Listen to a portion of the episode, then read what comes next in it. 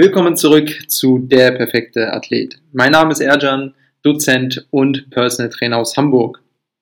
Vorab, in den nächsten Wochen werden sehr, sehr interessante Gäste kommen. Da habe ich einiges am Start und auch interessante Themen. Und wir fangen auch direkt heute damit an. Ich habe einen interessanten Gast bei mir, der war schon mal bei mir. Ralf, wie geht's dir? Danke, Erjan, super. Kann mich nicht beschweren. Schöner Tag heute am Freitag bei uns. Bei uns ebenfalls. Wenn du sagst bei euch, wo kommst du denn her? Aus Österreich, um genau zu sein, aus Gmunden im Salzkammergut. Schöner Traunsee, Traunstein bei uns, also wunderschöne Gegend bei uns. Das klingt auch schon ziemlich, ziemlich gut, Salzkammergut.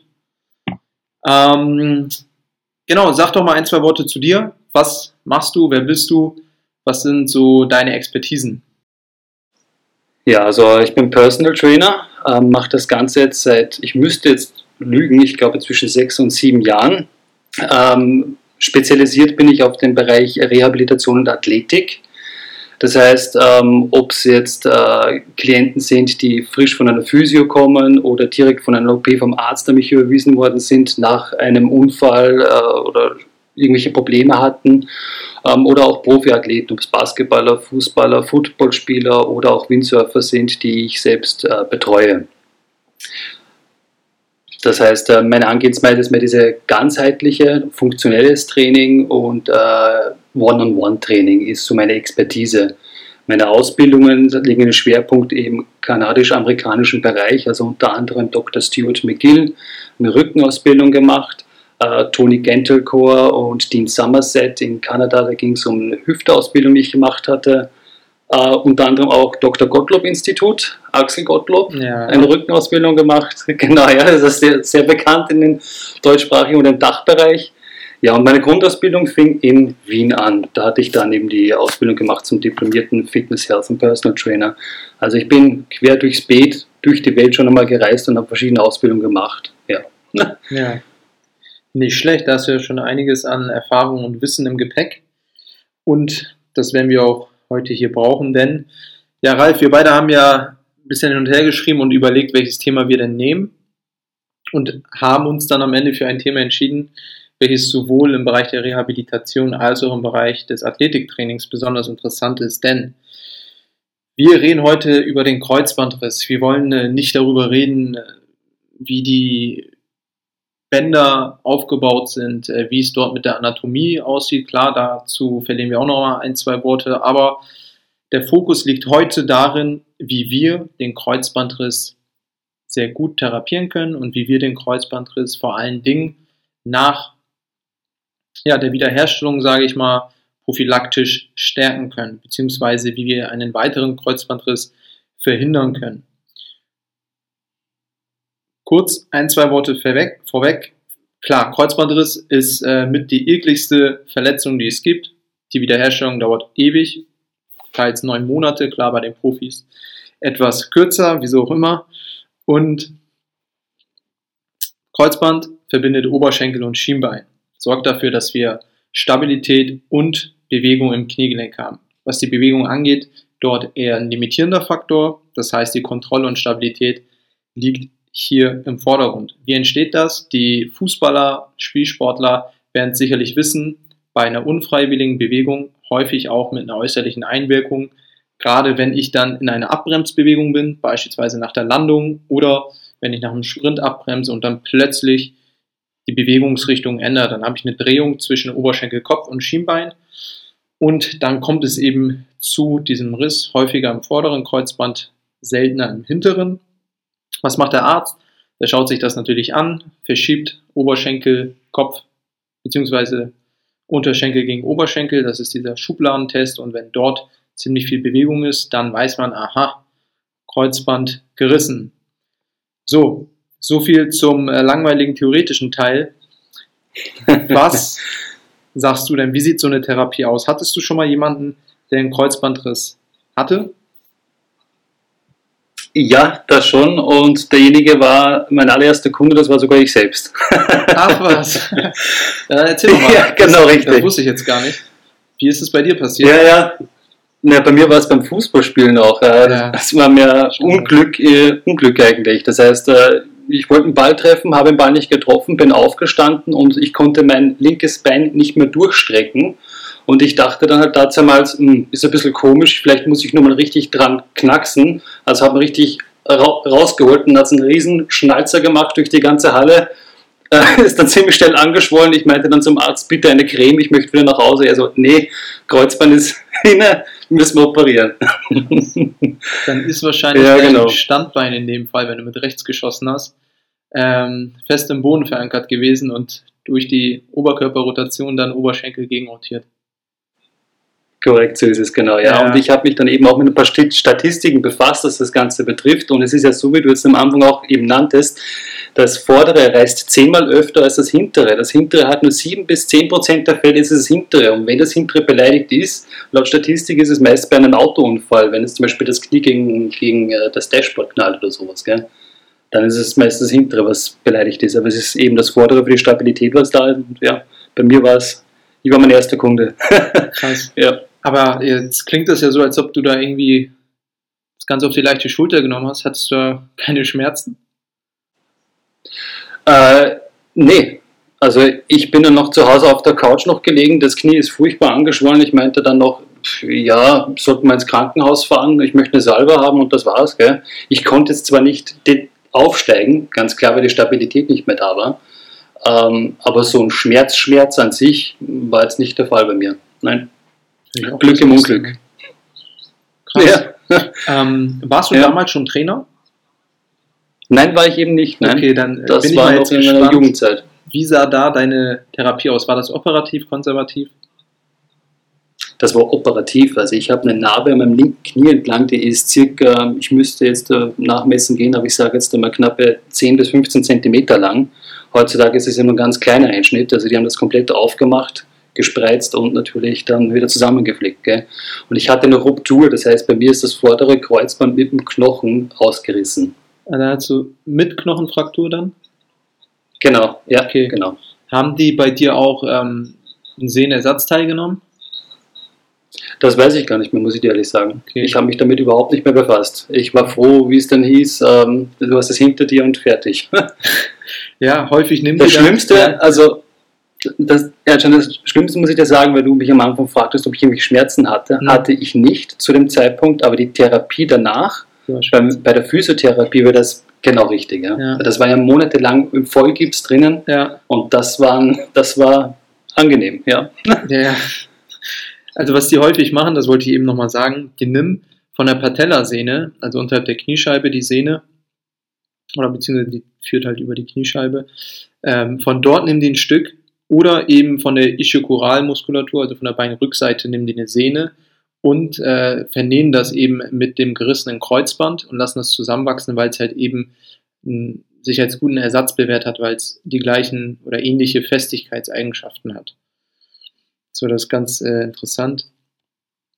Und wie lange ging das bei dir, bis du dann wirklich wieder Sport machen konntest?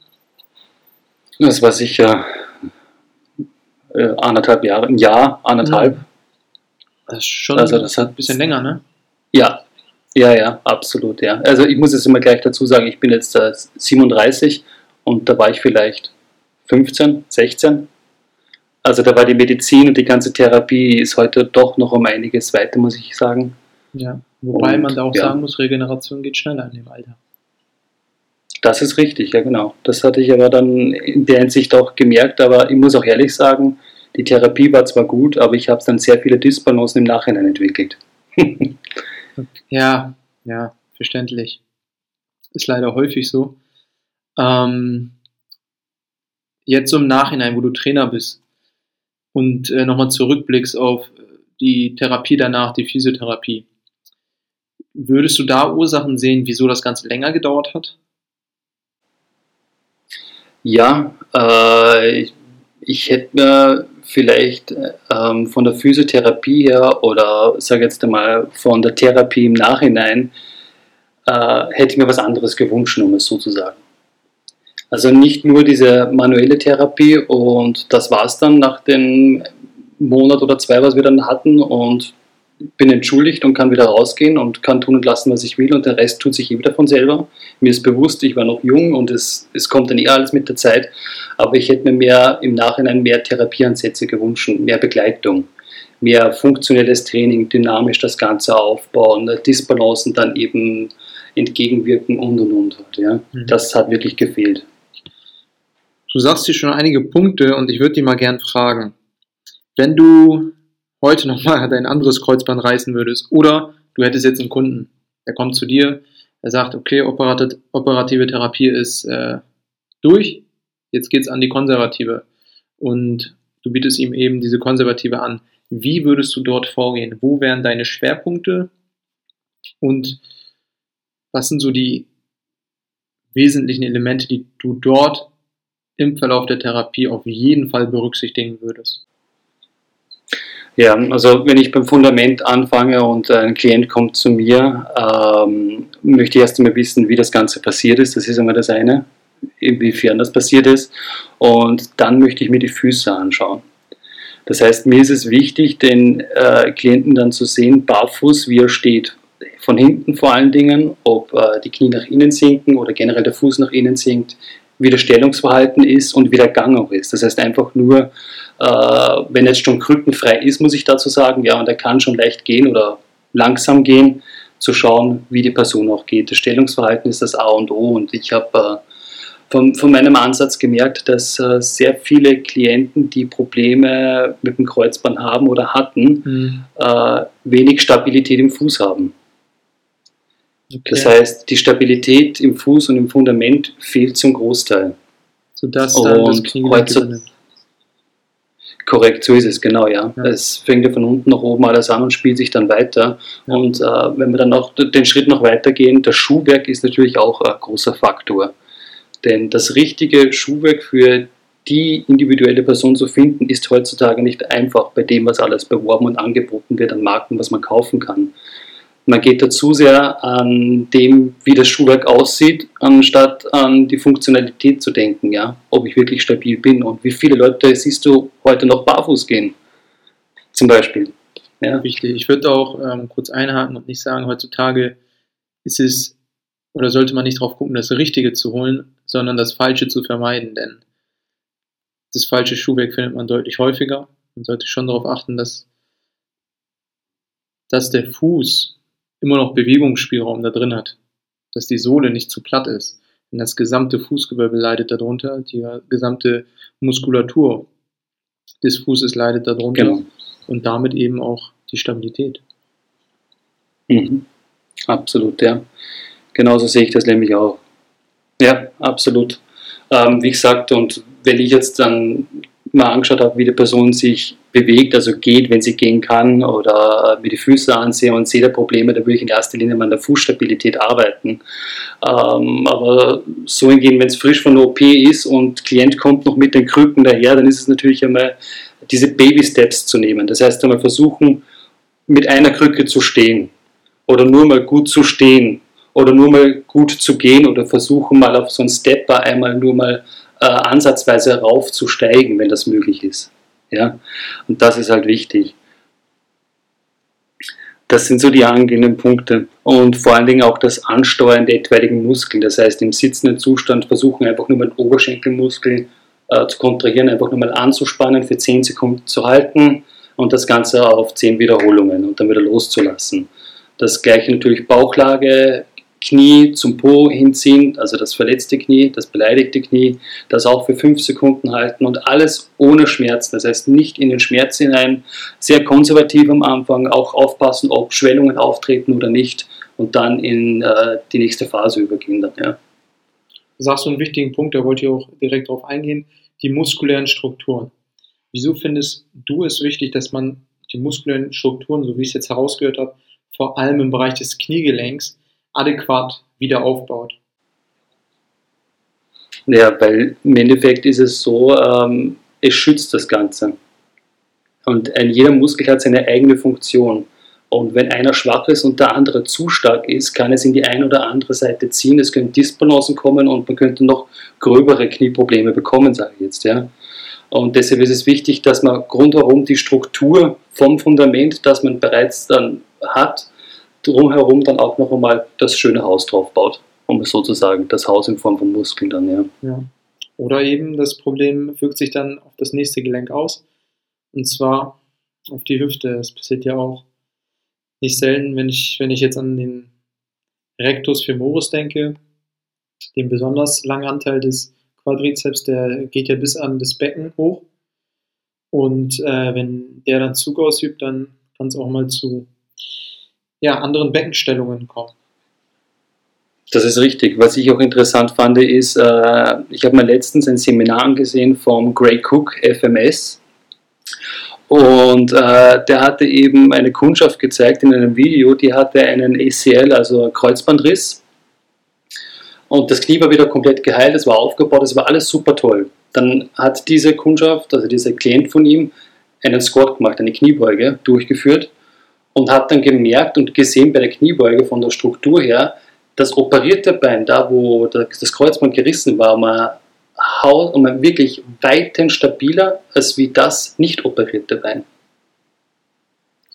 Das ist aber auch und seltener. Das, absolut, ja genau, aber das gibt es natürlich auch und das sind auch Faktoren, die man mit einbeziehen muss. Deshalb ist es so wichtig, den Klienten oder den Kunden, den man dann hat, als ganzheitlich zu betrachten, wie er sich bewegt und wie halt dann die Phasen sich entwickeln, damit man ausmerzen kann, uh, da müsste ich jetzt aufpassen, dass jetzt auf der Seite nichts passiert und und und halt, gell? Ja, ja. Das, da gehe ich mal jetzt von aus, klar, ich kenne den Typen nicht, aber das war dann zu viel des Guten und da wurde dann die eine Seite so stark trainiert, dass die andere komplett vernachlässigt wurde. Und dann hat sich das ganze Spiel umgekehrt. Ja, das ist dann. Ja. Kann gut passieren, ja. Ich würde noch gerne ein, zwei Punkte zum äh, Krafttraining in diesem Fall sagen. Und zwar, was man häufig gar nicht auf dem Schirm hat, ist, bei aller Liebe, man will natürlich Muskulatur aufbauen, man will gut aussehen und aus welchem Grund auch immer, aber die Muskulatur ist nicht die einzige Struktur, die sich durch Training adaptiert, also anpasst. Die Festigkeiten von passiven Strukturen, Bänder und Sehnen beispielsweise, nimmt ebenfalls zu. Und deshalb gehe ich auch stark davon, also bin ich sicher, das ist meine Meinung, spricht nichts dagegen, nachdem wir natürlich den Athleten bis zu dem Punkt aufgebaut haben, dass die Belastungsverträglichkeit vorhanden ist, den dann mit höheren Widerständen zu konfrontieren, damit eben diese passiven Strukturen ebenso an Festigkeit und mechanischen Eigenschaften gewinnen, denn auch diese sind daran beteiligt, die Stabilität zu gewährleisten. Ganz wichtig. Und Korrekt. noch ein weiterer Punkt, denn das Training sollte, und auch hier wieder meine Meinung, ein großes Augenmerk darauf legen, dass die Bewegung möglichst in einem, natürlich nicht bei allen Übungen, sofern da ein bestimmtes Ziel verfolgt wird, aber überwiegend im gesamten Range of Motion stattfinden. Das heißt im gesamten Bewegungsspektrum, damit wir auch gleiche Kompetenzen entwickeln in dem gesamten Spektrum an Gelenkwinkeln. Denn wenn ich nur in einem bestimmten Gelenkradius trainiere, dann wird die Kompetenz in diesem Gelenkradius besonders hoch sein. Aber bin ich dann mal in einer Situation im Sport oder Alltag, wo ich eben außerhalb dieses Gelenkradiuses bin, dann ist mein Körper nicht so gut in der Lage, eben diese Belastung physiologisch, also verträglich abzuleiten, sodass wir da unnötig eine erhöhte Verletzungsgefahr eingehen. Und abgesehen davon äh, die Beweglichkeit lässt sich nicht nur durch Dehnung steigern, sondern ebenfalls durch ein Krafttraining im gesamten Range of Motion. Deshalb hier nochmal ein weiterer Vorteil. Absolut, ja. Wenn ich dann noch kurz hinzufügen darf, was du jetzt meintest auch, äh, ist, ich stimme da vollkommen zu. Was aber für mich auch wichtig ist, was ich sagen muss, ist, wie du jetzt meintest, auch äh, gesamten Range of Motion. Nicht jede Range of Motion ist gleich, jeder hat eine andere Anatomie. Das ist auch sehr wichtig zu wissen halt, gell? dass also der eine kann extrem tief runter eine, eine Squat, eine Kniebeuge machen und hat einen geraden Rücken und das Becken kippt nicht. Und beim anderen, der kann trotzdem runtergehen, aber bei dem kippt das Becken und der hat einen Buckel. Ja klar, also da gibt das es ist dann wieder genau. Ich sage halt ja, genau, richtig, genau. Also es ist immer wichtig, dass genau ja, es ist sehr wichtig, dass da qualifizierter Trainer oder was auch immer Physiotherapeut etc. da drüber schaut, damit eben diese äh, fehlerhaften Movement-Patterns da nicht entstehen oder weiter provoziert werden, wenn man dann auch mit viel Gewicht arbeitet. Aber sonst bin ich da voll auf deiner Seite. Ja. Gut, dass du es nochmal erwähnst. Ganz genau. So, dann hast du noch äh, ein, zwei Punkte, die du erwähnen möchtest? Hinsichtlich daran? Ja, also zu, zur Therapie letzten Endes eben, was du es noch angesprochen hast und was ich noch als, als ähm, Zusatz nennen möchte, ist dieses funktionelle Training, was halt immer auch wichtig ist und in den ganzen Planes of Motion sich zu bewegen. Das heißt, äh, frontal, seitlich, nach hinten, koordinatives Training und und und. Also da wirklich den Körper bzw. das Knie und den ganzen Körper herausfordern und nicht nur das in Anführungsstrichen geheilte oder kaputte Knie, sondern auch das gesunde Knie. Genau. Das ist auch wichtig. Ganz genau. Ja. Zur Prophylaxe muss man eigentlich nicht so viel sagen, denn die Prophylaxe gestaltet sich ähnlich wie die Therapie in diesem Fall, da wir dann einfach mit ähm, der Beanspruchung höher gehen. Haben wir vorhin in der Therapie darauf hingezielt, dass der Klient wieder laufen kann und dann Treppen steigen kann und irgendwann squatten kann, dann gehen wir dahingehend in eine Progression rein, dass wir in der Prophylaxe die Schwierigkeit steigern, indem wir beispielsweise Split Squats machen mit Zusatzgewicht, einbeinige Kompetenzen entwickeln und äh, auf jeden Fall prophylaktisch nochmal hier Disbalancen vorbeugen und eben Kraft- und Festigkeitskompetenzen der aktiven und passiven Strukturen entwickeln. Das ist so das, was ich auf jeden Fall da berücksichtigen würde.